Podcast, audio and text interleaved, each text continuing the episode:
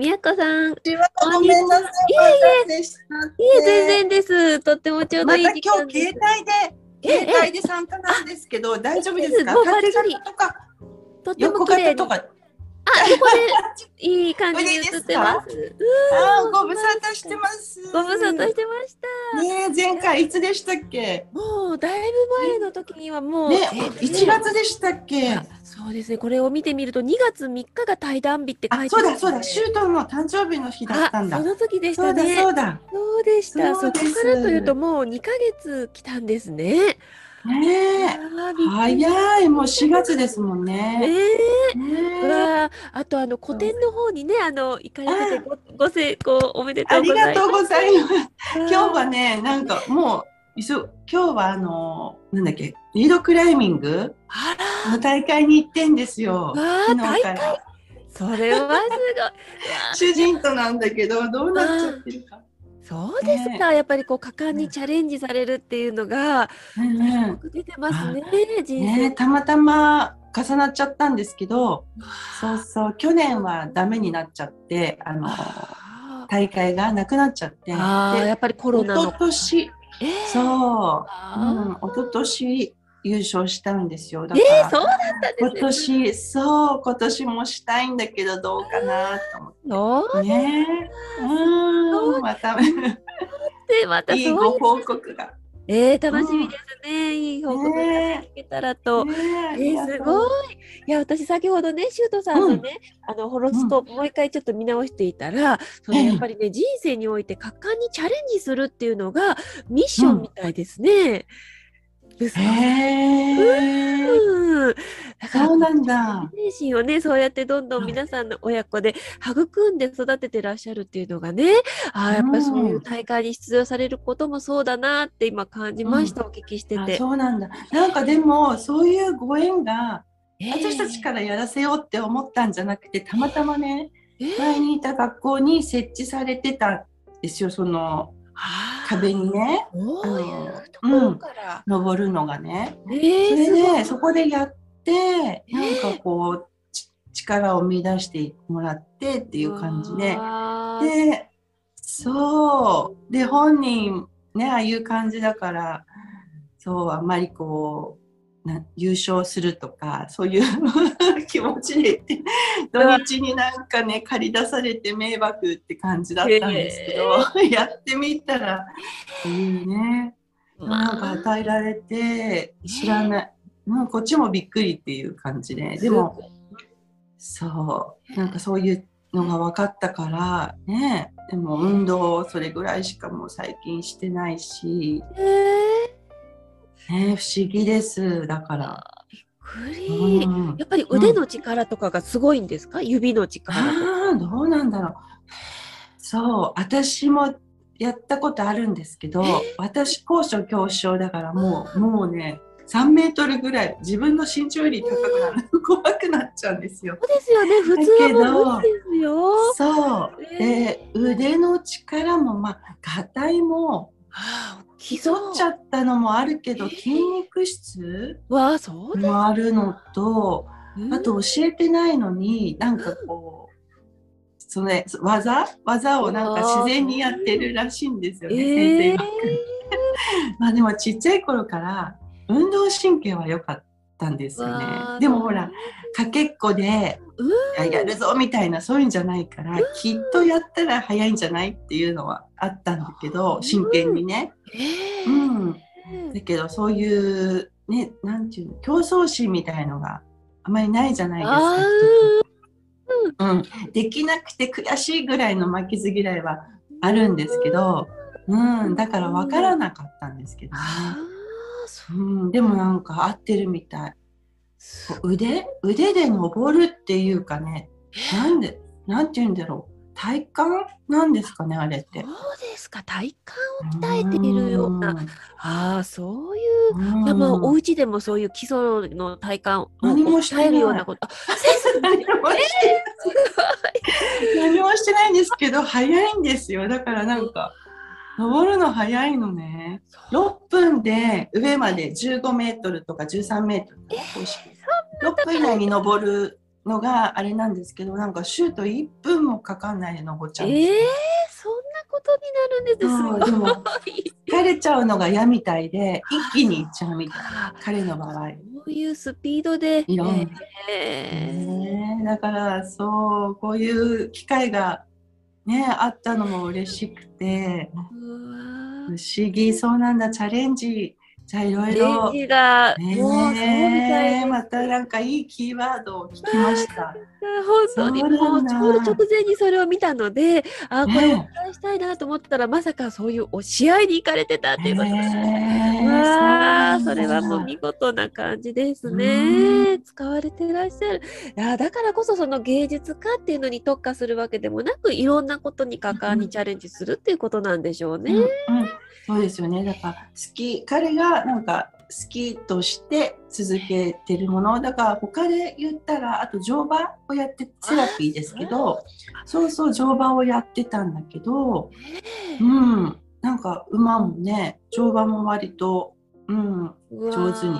なんかああいう子ってこうあの姿勢がわなんていうのかなふにゃんってなんかこうねピッとしないんであーそううんね、姿勢をねある時お腹に力入れさせようとか思ってまああ人づてねやってる子がいたから、ーうんうんうん。やったんですけどそうや合ってるみたい。今はね今は個人レッスンはもうちょっとね先生が引っ越しちゃって今ああれらなんですけどたまにやってるあら、うそう。ん乗馬とかもねかっこいいですね、そういう。ねかっこいいですね私できないですけどあ、本当ですか。そういうのでもいろいろチャレンジされるのはやっぱりお母様がそうやって宮子さんが応援されてるからこそなんでしょうね。やっぱりそうねなんかフランスでできることみたいなそうですねね。探してだ探してっていうかまあせこっちにいるからっていうようなちょっと発想の転換で、ね、言葉だけどことだと日本って思ってたけどこっちでできもうこっちにいるんだからこっちでやれることって思って、ええね、素敵プラスに考えてなんかこっちにいることも悪くないっていう。なるほど。そんな、うん、こんな感じでいたかもしれない素。敵。あのインスタものさあのちょっとこう見たら、うんお嬢さんとエッフェル塔でしたかね、あそこに行ってる風景を見て、わあ、もうフランスなと思って。たまたまねさん行ったんだけどやっぱりねいいですよねエッフェル塔見たいかな皆さんと思って。いいですね。ちょっとねやってみたとまたエッフェル塔ってこういう形してるんだなって思って。綺麗ですよね近くで見るとね。結構細かくてね。ああ、そう。う。ん綺麗なんですよね。シュートはもうパリで生まれてあの近くにいたからねあそこでずよく遊んでたんですけど一番下の子はねあのうん。パリじゃないんであ。郊外に越してから生まれたんであまり知らない。そういうことだったんですね。うん。へえ、素敵。あのパトカーに乗ってっていうのは面白いエピソードですね。なんかこうシュート。あら。パトカーに乗って裸足で遊んでたのね。多分。うん。それでもう私もお母さんとお話に夢中になってる間にいなくなっちゃって、そしたらこうエッフェル塔の近くのもうなん歩道歩道人、まあ、結構フランスは車道と歩道がしっかりしてて、うんうん、そんなに危なくないんですけど道路に出ちゃうようなのとこが少ないんですけどね車の。うん。でもあの子供の誘拐とかも結構多いので怖だから今でも送り迎えまだししないといけないんですね小学校も学校もね。ね。それで多分ねあの早いうちにね三あれ何歳だったんだろうあでも小学校1年生だ6歳ぐらいか。でもうちの子割とちっちゃめねえっと歩道に裸足でね歩いてる男の子がいたなんて言った。ら、うん、なんか近くにいたねご夫婦がねすぐに警察に。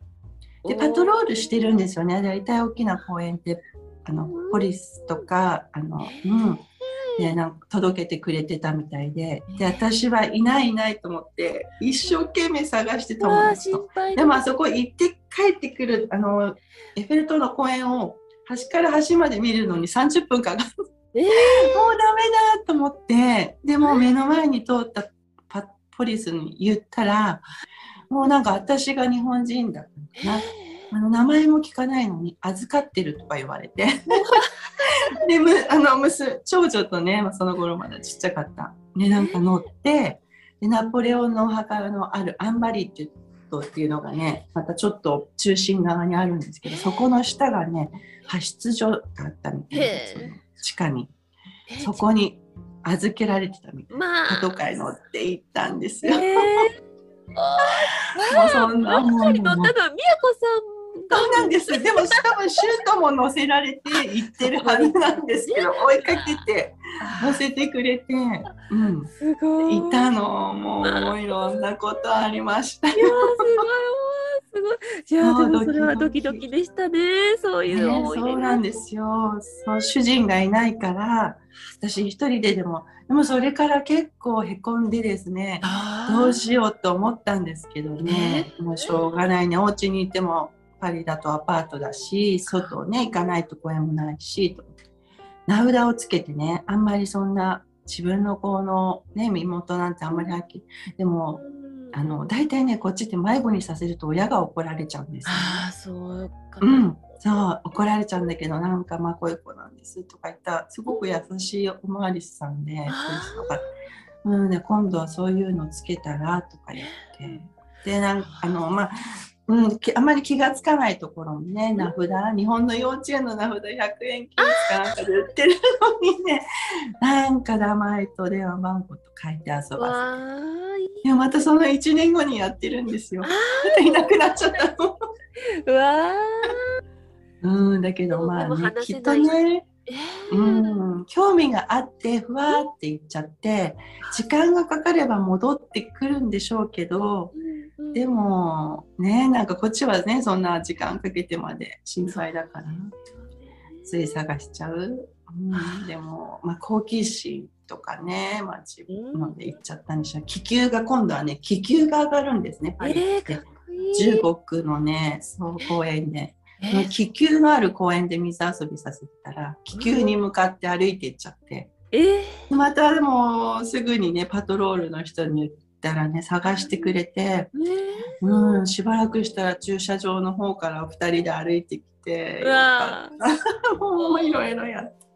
えー、心配ですよね。そういう中でも事故も何もなくちゃんと無事に取られたってな、うん、本当本当ですよね。よかった。笑い話に、ね、今でなるからね。うん、警察がいるってことはやっぱりある意味治安を守られてるっていうか、うんうん、まあそうまあそういうのもあるでしょうね。あなるほど。あすごい。なんかああいうふうにインスタグラムのあの見させていただいたら本当にフランスの風景が綺麗で、うん、ご主人様の番組もねすごくやっぱりありがとう。されてらっしゃって綺麗だなと思って、ね、ご主人様のホロスコープもやっぱり拝見するとやっぱりね、うん、何が起こってるのか何をするべきかを伝えられるそういう立場にいる必要性があるっていうご主人様のホロスコープのそういうなんかねあのご本人様にそういうまあこれもミッションだと思うんですけれども何をするべきかを伝えるような立場にいる必要性がありますって出てますからね。そういうカメラマンとしての、まあ、美的なそういう創作とかも、まあ、創造的な表現も入りながら、うん、そういう地域で伝えていくっていう役割があるんだなと思って、うん、そう様の、うん、そうなんです。やっぱり、あの、あ、ごめんなさい、ね、ちょっと花粉症で。10年ぐらい経ったら、やっぱり、こっちの花粉になっちゃうのか。そうなんですよ。は季節って同じぐらいですか？うん、春今なんですよ。だから私ちょうどよくってマスク今マスクしてないんですけどみんな。あでも場所によってはするとかあるし、人によってもあんだけマスク文化ね少し入ってきたからちょうどよくて前はできなかったんですよ。あの重病人だななんでしてるのってすごい目で見られちゃう。そういう目で見られちゃうんですね。今はもう、ね、そうそうそうだからちょうどいいなと思う。あわかる。ここにこう線を鼻の線をしたりしてね。あありますよねそういうマスク。ここに入れる。ってなるから。あったの。うん。あすごい。でもねそう買ったことあります。もうね。やっぱでもフランスでも同じだと聞くとびっくりしました。そういううん。ねはいそですか。う。うん。ありやっぱりますよ。ヒノキとかそういうのに。私はね、多分日本でもえ杉と豚草。そうだからね、秋とかもかもしれない。でうちのね、シュートもなっちゃって、小学校の頃から、あの子は5月とか6月なんですよ。で、検査したら、稲とか白樺。わあ一緒だ。稲かかうん。ね。そう。だからちょっと、ちょっと違うんだけどね、今もう少しうん花粉がなんか車とか見るとついてるかあら、あやっぱりあのちょっと薬砂ぼ飲ませてこりみたいなパーッとつくんですね。見ると余計なんかね、そわそわして、で隠すよね。えー、私と一緒、私も本当鼻が今詰まっててもお聞き苦しくてすみまいやいやいやいや、私も同じだからよかった。1オクターブぐらい声低く。ああまさか喉宮子もかゆさんも。大丈夫ですよあ。ーじゃあよかった。私もここにティッシュが 同じです。もうすぐティッシュがなくなって感じですよ。ね。もう鼻を拭きながらしましょうね。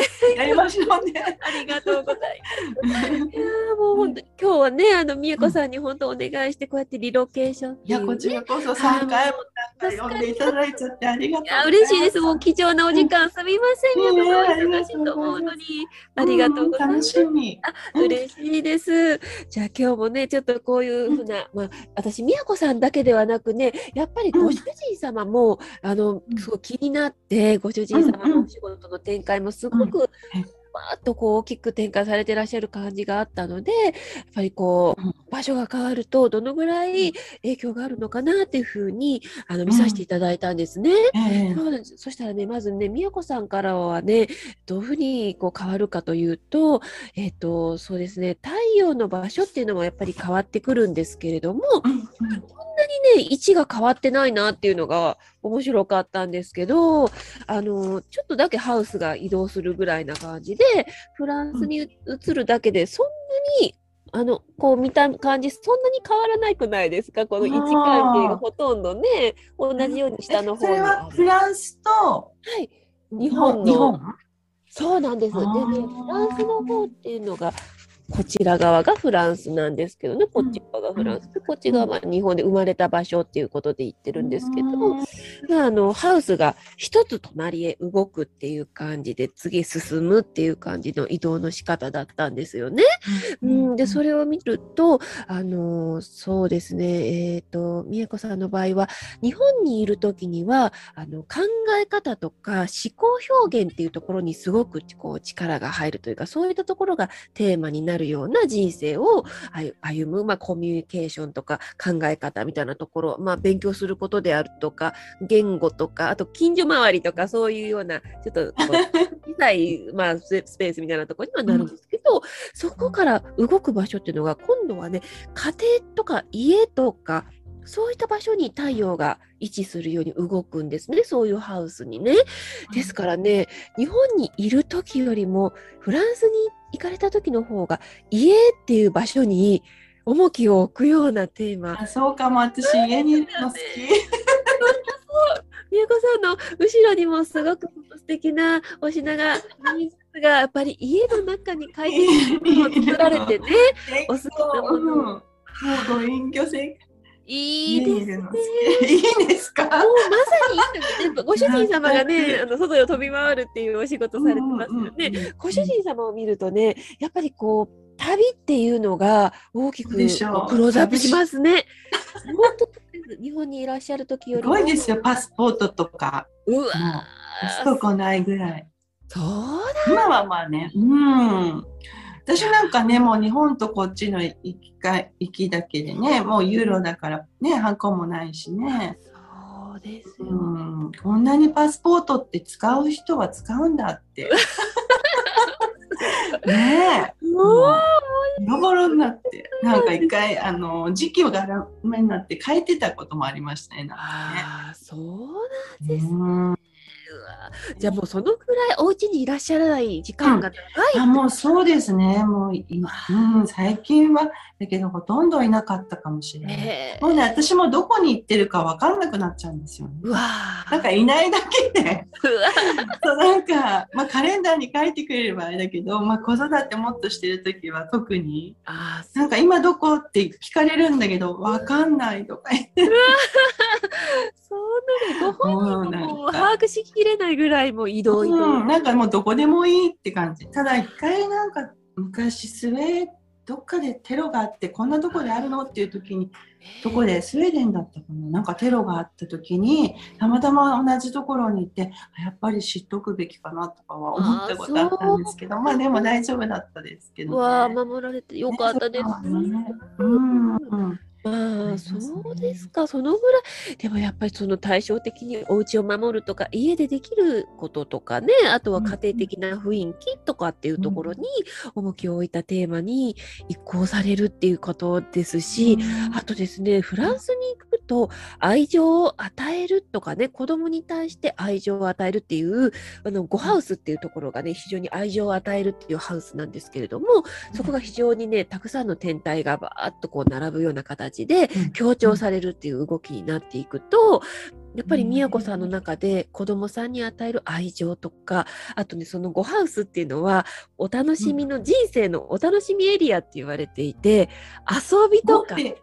どういう自覚まさに数比にも影響しますけれどもね、5って、あの、自由。5のね、あ数字の 5? そうなんです。その5ハウスなんです。そういうところがね、非常に、この美代子さんのフランスに移住されることによってねここが5ハウスなんですけど5ハウスに3天体が入ると3つぐらい入るとここが強調されるっていう風になるんですね。太陽はこの4ハウスに入っているので家庭とか家とかっていうところにご自分がそこにいらっしゃるっていう感じなんですけどここがテーマになってくるとなってくるとやっぱりこのね海洋性とか金星とか木星とかは入っているんですが遊びとかね芸術的な分野とか子どもさんたちに向ける愛情みたいなな形で、そこがテーマになってらっしゃるから。多分 ほらおじいちゃんとかおばあちゃんとか、しょっちゅう会えないし、多分いとことかね、そういうのもね遊べないじゃないですか。だからかな私たちしからしかいないからそうか。なんかそういうふうに思ったしたのか。うん、あもしかしたら。そうですよね、ね限られたそのごご家庭の中での人間関係の中で、ね、そういう楽しみを見つけてなが見つけながら、人生をそのよりもう本当に人生を楽しむというエリアでねそれを、うん、効果的に使われるんだなっていうのをねすごい感じましたね。うん美恵子さんはそういう形でなんかご自分の考え方とか思考表現みたいなところから今度はまあ、家でできる仕事とか家庭的な雰囲気っていうところがそうかも。のお楽しみエリアの中でお子様を、まあ、愛情をしっかりと与えての、楽しんでいくっていうのがねすごい感じ取れました。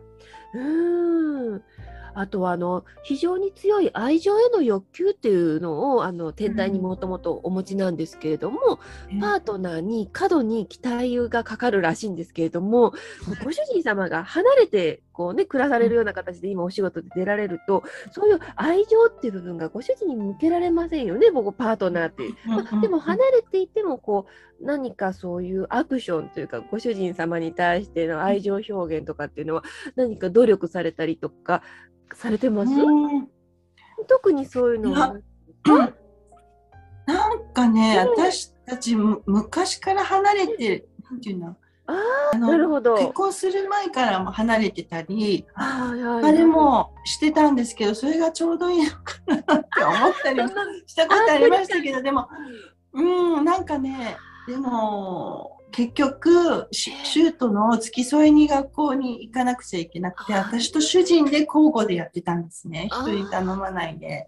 だからなんか皆さんこうご夫婦でご飯食べに行ったりとかしても私たちできなかったんですけど本当そうそういうのをなんか寂しいなとか思いながらでも人に頼むようになった時期もあってそうするとなんかご飯食べに行ったりとか昔ねもう最近はあんまりしないんですけど、うん、でもよくよく結構買い物とかもね、なんか、家のものとかだったらこう一緒にね、買い物、うん、行ったりしてるけど、最近は面倒 くさいっていうか、向こうもね、お互い好きなんですけど、買い物だけどなんか、どうだろう。うん、うん、早く帰りたがる。わかります今こうやってコロナ禍になるとね、うん、なおさらちょっと用が済んだらさっと帰るとか。なんか人多いとこやだとか言ったりしてね。あああるかもしれないですけどね。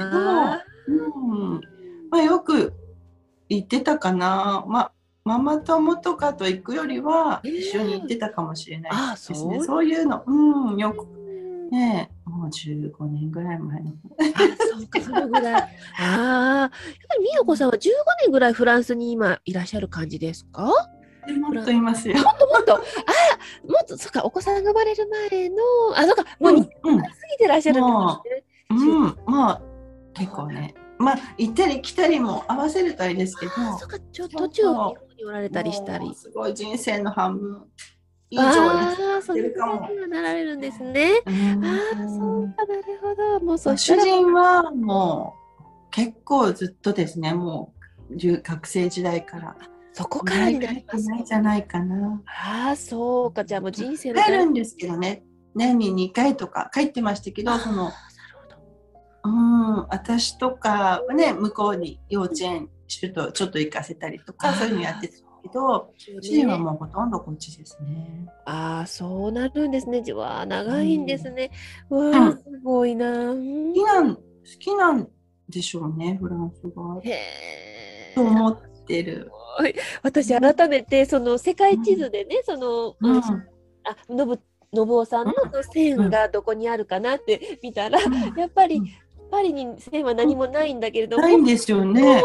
でもやっぱりそのぐらい海外に引き寄せるぐらいの宮子さんのとこにパリのところがドーンと線があるっていう宮子さんにすごくパリにやっぱり重要な、うん、要素があったみたいなので。それ面白い。不思議。ロンドンって言ってませんでしたっけ？そうそうそう。ご主人様がロンドンだったかしら。シュートもなんかロンドンそうです、そうです。シュートさんがロンドンでしたよね。なんかそういう線がありました。あそうですね。このシュートさんを見ると、うん。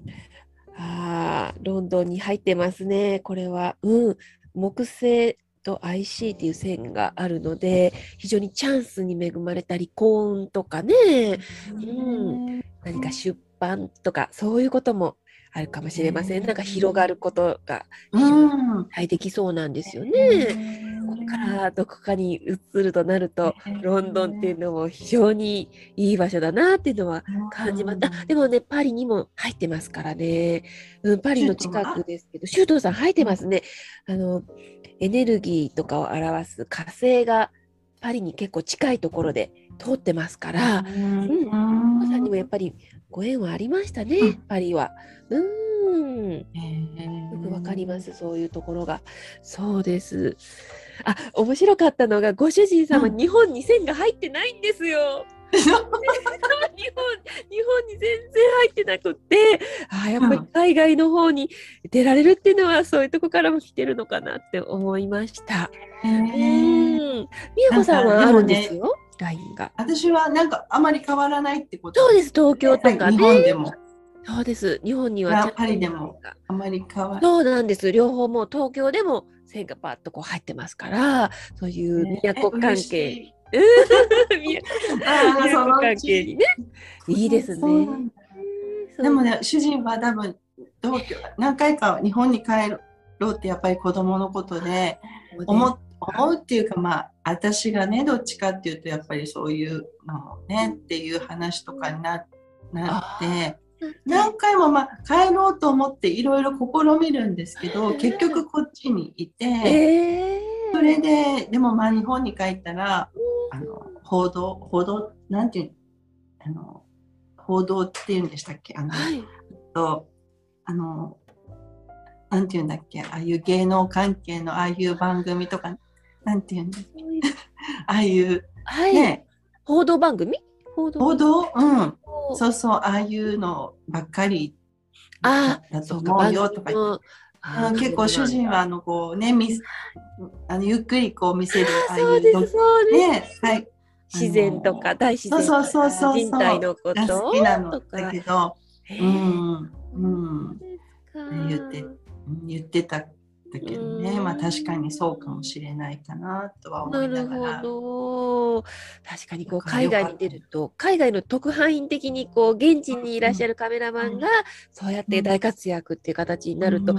なおさらコロナ禍においてはあの忙しくなられるのかもしれませんね。意。外とね、意外と、あの、こあのなん、なんだっけ、あの出ちゃいけない、へ 出ちゃいけないのな、あの、時ありましたよね。ーありましたありました緊急事態とかそういうそうそうそうそう、じそう、自粛の時の、あれ、ロックダウンの時は、あの、さすがに日本もね、そういう仕事を送ってると思うと、あの、て良くないから、なかったんですけど、ちょっとずつ動き始めると、スタッフの人は来ないで、リモートとかね、あの、撮影、うちだけが撮影に行く。うんだから意外とね、ありましたね。去年、夏休み以降ぐらいから。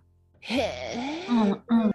お父さんともこんなね、ですよね。もう嬉しいですもうもうね本当奇跡な感じがします。フランスにいらっしゃるお友達ができるなんてって、ね、もう本当にしなんかもう、えー、なんか倉敷も行きたい、本当に。来てください美術館がありますから。もう近いです。私の場合は倉敷からだいたい25分ぐらい車で来るとこあの行くんですけど、私の方はもうちょっと倉敷っていうところより南の方へ行った海に近い瀬戸内とかそちらの近い、うん。うん、あの水だ島からもう私、シュートを連れてね、川崎から行った時に、もうなんか飛行機待つのに、ちょっと美観地区で2人で時間潰したんですよ。そうだった、そういう話でしたね。うん、その時に絶対また来ようね。どんな形で来るかなとかその頃はどうなってんのかななんてあそこで思いながらまあ半分こうなんて不安とっていう感じでその時すごくねいいね。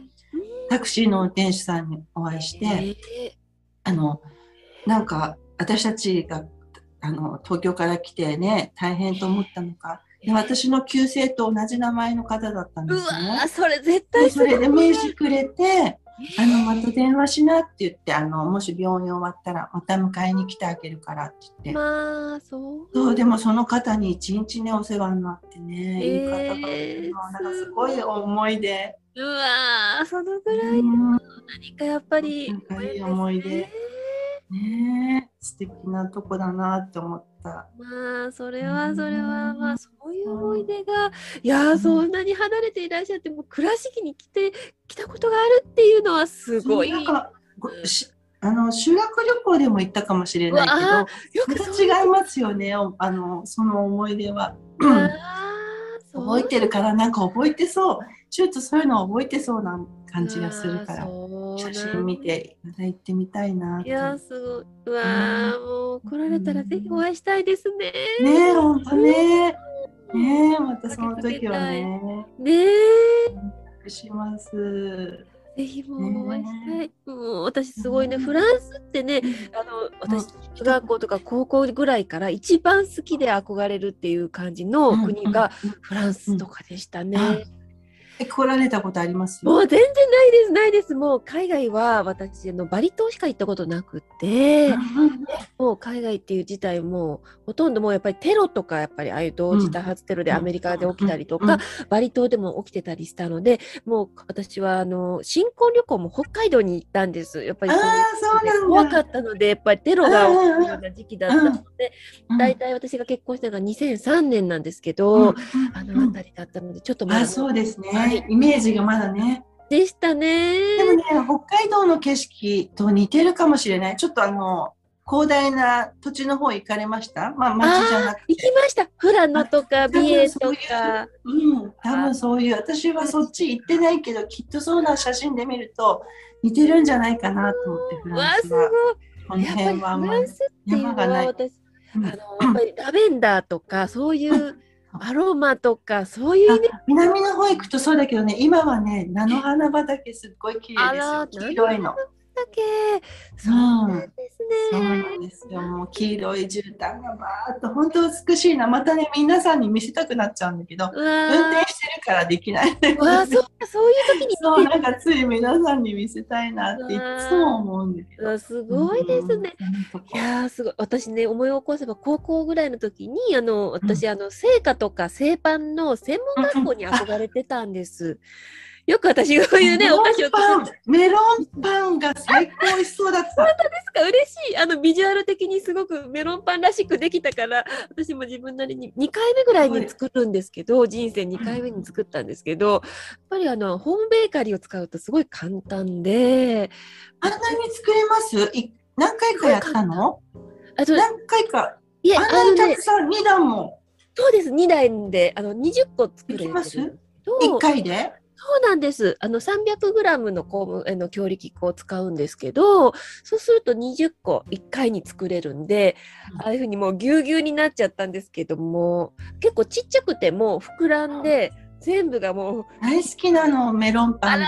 本当ですか？でも帰ると絶対食べて、そうだから作りたい作れるんだろうなと思うんですけど、でもちょっとあのクッキーの部分とパンの部分と面倒くさい。そうそうちょっと手間なんですよね。そうそうちょっと冷蔵庫でクッキー生地を少し冷やすっていうことだとまあそれをまた20等分して上にね亀の甲羅のようにピッてこうかわいかったすごい美味しそうにチョコチップのもうあの多分こう流れたとこのパリパリのとこが美味しいんですよね。そうですそうです。ちょっとサクサクっとしてね、ちょっと焦げたところがあって。すごい美味しそうだった。嬉しいそう言っていただいて、あのよくねあの私の中ではねメロンパンでパサつくなっていうあのお店とかでもねなんかこうパサパサってするイメージがあったんですけど、結構手作りにすると焼き上がりが食べれるからしっとりとしてね、うんふわっとしてて。うん、美味しいです。もう、みやこさんだったらすぐ作られそう。手作りとかよくみやこさんされるから。ね、あれがあって、あこなれたものになったらきっとお喜びだろうなと思いますね。すね。子供さん絶対喜ばれますよね。また見てみ見て。あの私よくクックパッドとかね、ああいうレシピで探すとすぐ出てくるので、まあ、作業工程としては2時間とかっていうふうにあの表記はされてますけど、でももうあのほとんどそのもうこねるなんかはもう電気機械がやってくれるから、そうなんで要所要所発酵する時間はまあ発酵ももうオーブンでできますしね。でまあその専門学校とかにあのもし行ったらフランス校っていうのがそこの専門学校にはあるからそういった意味ではねフランスの生活を頭でうが描いたこともありましたけどもね。え。ルミコさん自分のこう見て自分のホロスコープとか見て、あのこの先なんかありそうな感じとか自分のどうなんご自分の。そうですよね。私自身はね、自分で、まあ、新しく、まあ、変わるっていう時期で、うん、今自体が数比1に、まあ、数比からの、うん、一番私の中ではエネルギーとしては強くその意識してるんですけれども、うん、新しく変わっていくところなので、まだ真っ白っていうイメージです、私の中では。この1年間を新しく作っていくっていう、まあ、ここから9年間を作るための、まず最初の第1段階なんで、私の中では、うん、これからどんなことが起きるのかなっていう中にいるっていう、今は楽しく心地よくするっていうことを考えてますけど、うん、私とルミ子さん同じような、これ、あ。の、なんだっけ、変転転換、ですね、あの、ちょっと私の方が早いんだそうだそうだ。宮子さんの場合は、去年の、えー、お誕生日2021年のお誕生日に1でスタートされてるので、うん、今年は2022年の9月のお誕生日から2に変わるっていうとこなのであまさに私と同じ1にいらっしゃるんですね。うんうん、私は今時点では9なんですね。私、誕生日が6月なので、うん、6月から私はなるんです。そうなんです。そうです。ちょっと早いね、私は。もう、宮子さんの方は、そうです。9月の、去年の9月から日に入ってますね。うん、そうです。うん、ちょっとごめんなさい、なんか、はいですよ。うんと、そう、周東がこの今度、え。ー、あの、NHK の E テレの、なんか番組に出る、えー、誘っていただいて、そう、えー、なんか、から、まあ、ね、あの、普段の生活ドキュメント5分番組なんですけどノーノーアートノーライフってアートじゃなければ人生じゃないっていうのがあるみたいで、すごい。もうだからなんか少しずつまあ私じゃないんですけどほらシュー。トと私と二人三脚でっておっしゃってたかわらあ、じゃあ、みやこ主人がカメラでいや私はわかんない。主人がカメラで。そうか、じゃあもう、で私はなるべく出たくないんですけど、えー。でももうそういうことを言うんじゃないっていうね、もうありのままを撮るって言われてるから、どんなのを撮られてるかわかんない。まだと。今日、ね、まだ全然あの撮ってる途中っていうか、撮れてないんですけど、あら、じゃあ、例えば、ご自宅での様子とかも、そうかもしれない。お家きれいに人が。もうすでに綺麗でいらっしゃる。けど、いつでも撮っていいような素敵なお家いや、そんなことないんですけどいね。やまあそういうことを言ってるとダメだっつって、あ本当ですでも出てくるかもしい。や、いいことは、あうん。今私、シュートさんのライフフローチャートうん。で数日のタイミングこう見てみますと、れない。今年の2022年のお誕生日2月3日から、シュートさんが2に移行されてて、ちょうどそのえ、同2月、じ？えっとね、今1におられたところか。ら2に移行されたところなので、はい、一番最初に早く1を経験されて、もう次へ行かれたって、シュートさんが一番早くに2に移動されてるところなので、うんうんそうです。去年あたりからが1でスタートされたばっかりだから、やっぱり公衆の面前に出ていくっていう感じは見られますし、ね私ちょうどね、このシュートさんの、ね、時期表示をね、先生術からね、さっき見たところだったんですね。そしたら、すごいこの美術、あ美術のこの展覧会、あ、個展をされたところが、ものすごくいい時だったんですよね。そうそうなんだそうなんですよね。そうそう4。日から10日かなあ、やっぱりそのあたりですよね。4日から10日っていうふうに私もインスタグラムでちょっと確認させていただいたら、まさにドンピシャで4月の9日にそのうんうん全体がもうビッグチャンス、人間関係においてビッグチャンスなんですね。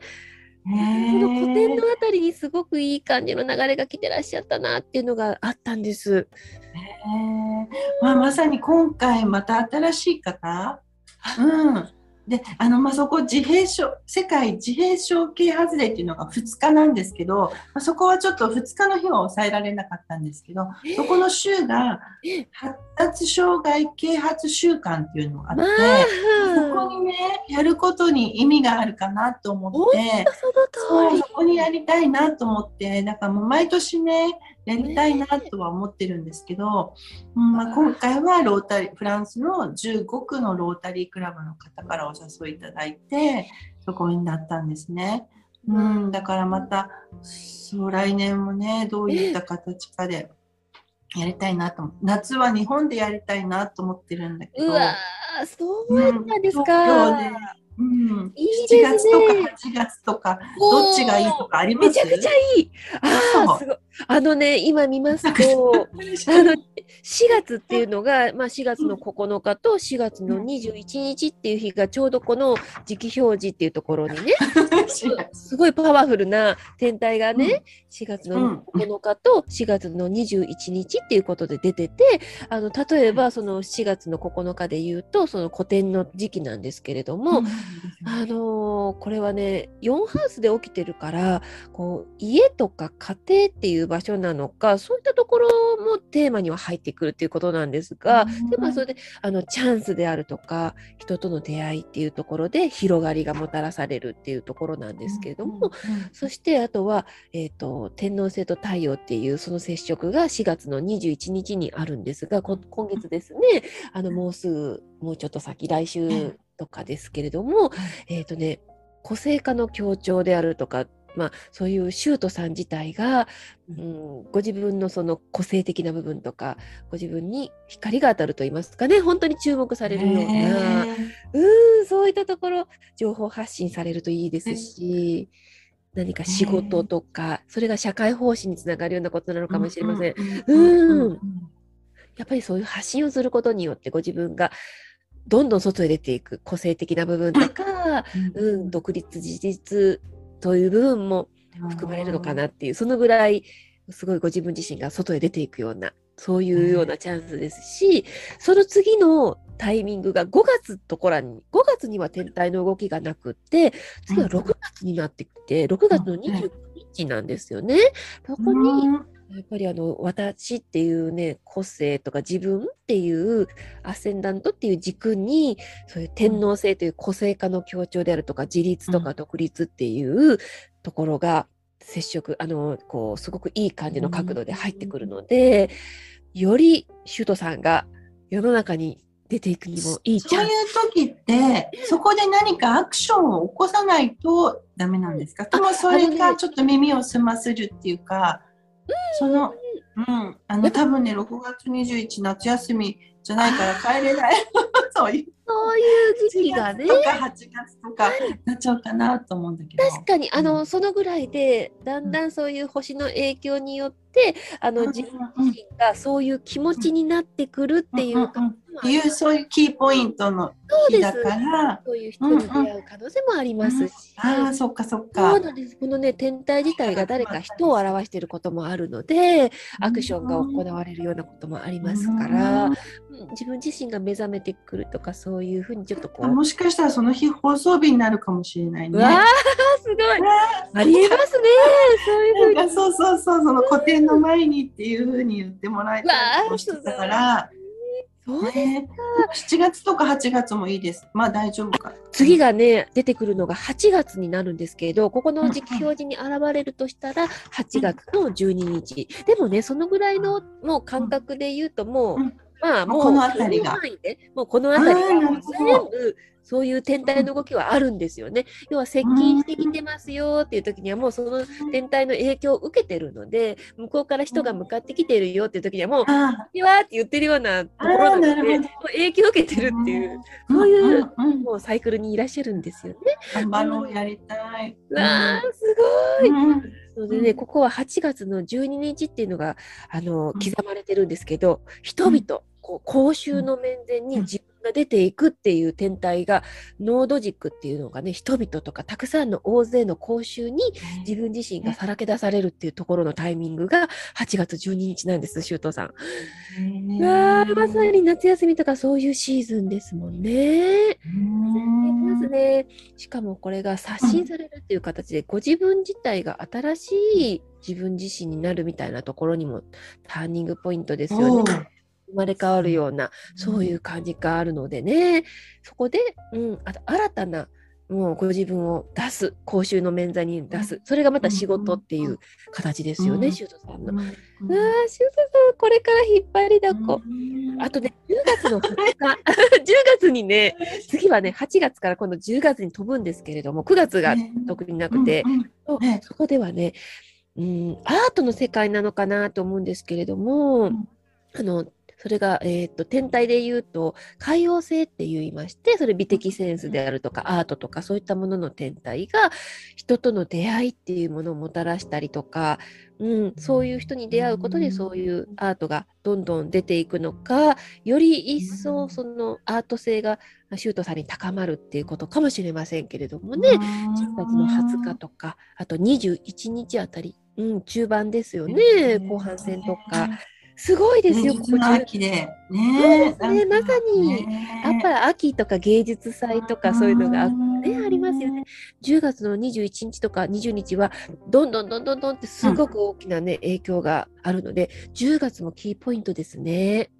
うん、ここでもやはりシュートさんが前面にこう人々のね公衆の面前に出ていくようなタイミングでもあるし、あとはね、天皇制が MC というこう仕事です。そのシュートさんのね、仕事とか、あと立場とか、そういったご自分自身のそういうもの、看板みたいなものですよね。そういう自分自身の仕事、そういったところにアプローチしてくる天体がありまして、それがやっぱり独立自衛とかっていう天皇制とか、個性化とか、そういったものが影響してますから、よりそのシュートさんのお仕事がもう大きく展開されるのかなって感じます。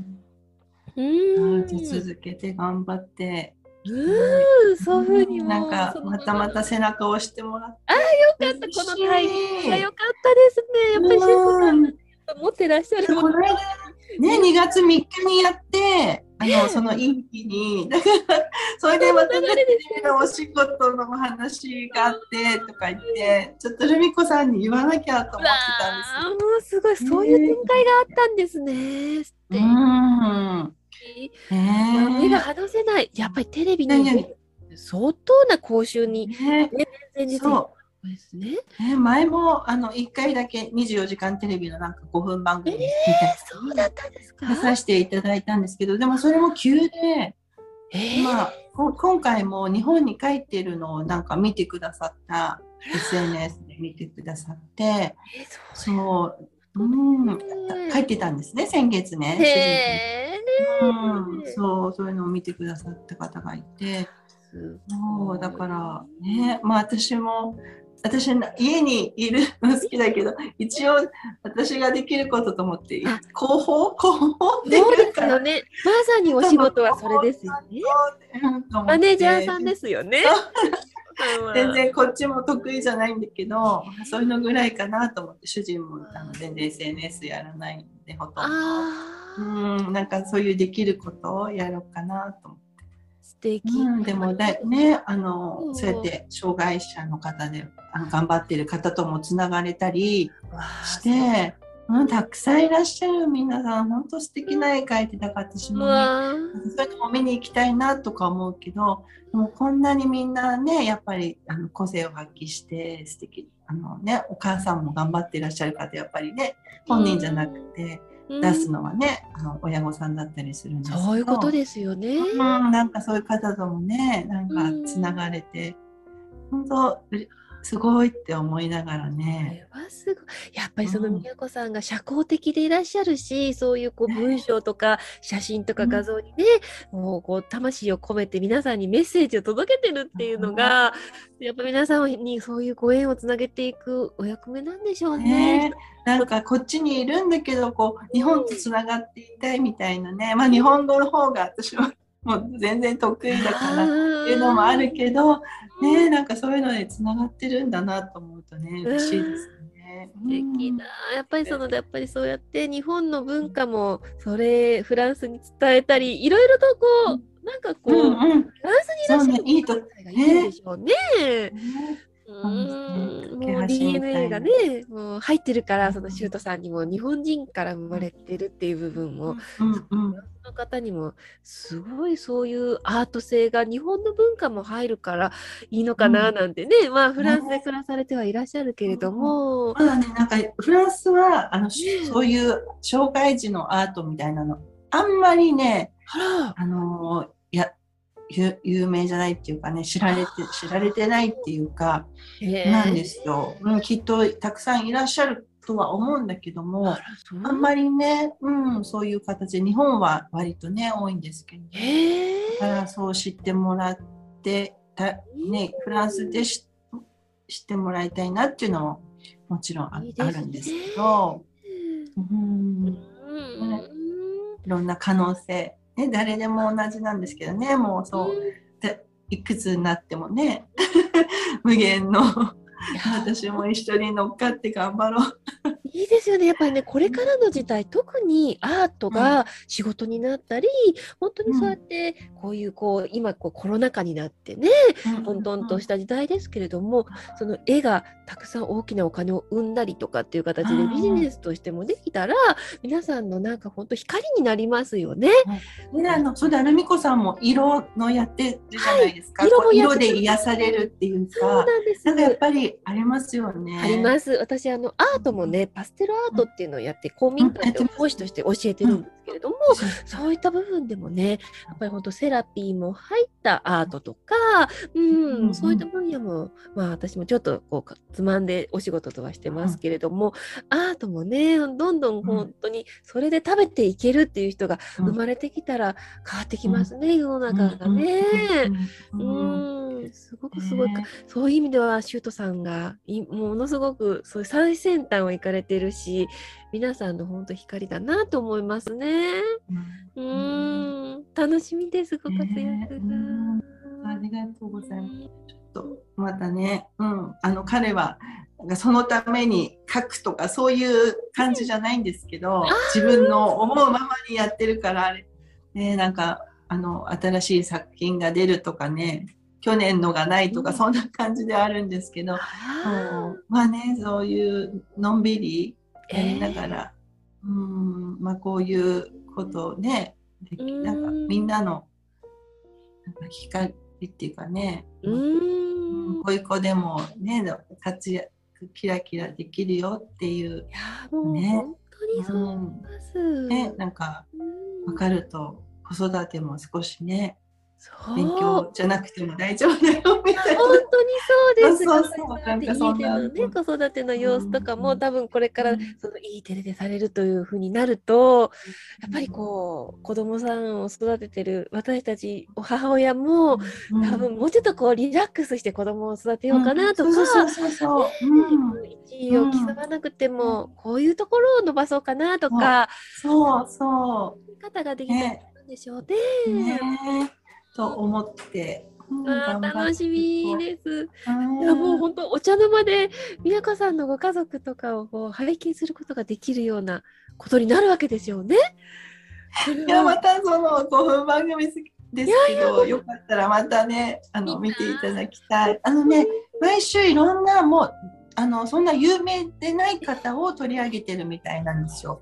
だから面白いんですよね。ノーアートノーライフっていうね。えー、そういう番組なんですね。例のね、あるんですよ。で、あのもういろんな年配の、あの方とかで、あのずっと広告切ってそれをアートしてる方とかにも見てそれちょっとなんか見たことがあります。あ、見たことある？あ、そう、うん、あのね。え、ローマ、英語で書いてるんですよね、ノーアートの。あ、内田彩子さんがね、ナレーションしてて。えー、そうなんですね。キキリンさんの娘さんの。わあ、すごい。もう最近すごいアート的な感じを取り入れてらっしゃるんですね。やっぱりそういう、ね、うん、一度見てみてください。わあ、もうだからどんな風になるかわかんないけど。わあ、じゃあそれにじゃあ夏とか？六月、ね、夏前に六月二十一だったら嬉しいんだけど。そうそうその日がね。この辺ね。本当だ、シュートさんがその6月の、えーと、と29。だから。そうです。うん、あたり、20、そうそう、29あたりとか、8月の。この方にも言ってみよう。この辺りできますかって。いいと思う。で、その流れが来ての10月に仕事の面でドカーンってきますからっていうね、すごいですよね、うん、この夏から秋。わあ、私もこうやって計画報告をいただけるのがすごく嬉しくって、あ本当ですか？このようにもせっかくもう、いやいつも聞いて、いやもう頭にありますよロンドン。どうやったらロンドンにつながるのかなとか想像しながら。まあ長女がねロンドン行きたい住みたいって言ってるからなんかそういうご縁でなったら面白いなとかねいろいろ想像すると楽しいです。可能性が。うん可能性がね。聞いてるのと聞いてないのでは全然こうね思います。うん想像の仕方とかいいって分かってればね余計にこうなんか、うん。思います。頭の中でちょっとウキウキして映像を、ね、ウキウキしてね。で、うん、みたいな形で、あれ？これ来た気がするとか、見た気がするみたいな感じで、本当にそうやって実現していくってことありますものね。うんね、お伝えします。いつもありがとうございます。こそです。もう本当にみゆこさんにはいいお話でいつも楽しませていただいてると体温が上がってます。いつも。も私も。そうそうそう。ああ私嬉しい。今日どんなお話ができるかなっていつもみやこさんとで楽しみにさせていただいて。ごめんなさい話とかそれちゃってメロンパン想像以上にすごい。いいとんでもないです。いいお話を聞かせていただいて、本当ありがとうございます。ねうん、またご報告しますね。ぜひ、ありがとうございます。うん、ね、いつもなんかお誘いありがとうございます。こちらこそです。もう本当にいい日にちを今日も言っていただいたおかげで、すごく良かったです。よかった。ありがとうございます。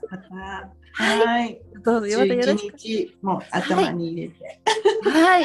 4月21日？4月そうそうそうそうそうそうそうです。4月21日が、あのシュートさんの太陽というものに天皇制っていうのが、これね、天皇制っていうのはね、テレビとかのいわゆるそのアンテナを表すような形してるんですよ。だから電波に乗るとか、そういうのもあなんか発信したりとか、まさになんか SNS でもあれかな？あいいですね。それがねあのサンハウスっていうことか情報とかね文章とかねその言葉とかそういったものに載せるとか、ロックっていうハウスでも起こりますからそれは6はね仕事とかねご自分が持ってるものみたいなところですよね。仕事ですよね。やっぱりそういったものをねお見せするみたいなところがありますかもったいないからちゃんとカレンダー書いておきます。あぜひぜひ。ねぜひ。からねね。私が来た時にはポンって飛びのめられると思うので、こういう。6月21、21ですが多い。ですね。21と12。まさにそうですね。なんか10月も21書い。てね、20、21。そうです、20と21。白い。21。うんそうです。もうすごくこの辺楽しみですね。うん、ね、本当にね、お仕事とかでね、大きく動くっていう感じがありますよ、10月になるとね。うん、うん、なので、6月、8月で、まず、シュートさんが、まず講習の方にみんなにこう指令渡って、そこからどんどん、あのまあ、芸術的な才能を持つ方々との出会いなのかそういったものを広げてくれる方との出会いなのか、うん、そういったものを介してよりそのシュートさんを、うん、うん、なんかお仕事にねそういう向かわせるような感じなのかなと感じました。これが当たったら、ルコさん。すごすこちらこそです。当たったらっていうか、まあね、本当こういう感じで、あの、うんね開いて、ね、あの導いてもらったいえいえ、とんでもないです。私の方が。楽しみです。もうありがとうございます。もう、楽しみにしてます。じゃあ今度はあのまたいいお話があったら聞かせてください、ね。そうですね。また？お誘いしてください。ぜひ、何かあったら。ぜひぜひ。はい、こちらこそ。ありがとうございます。はい。はい、では今日はありがとうございました。長時間すみません。はい、では失礼します。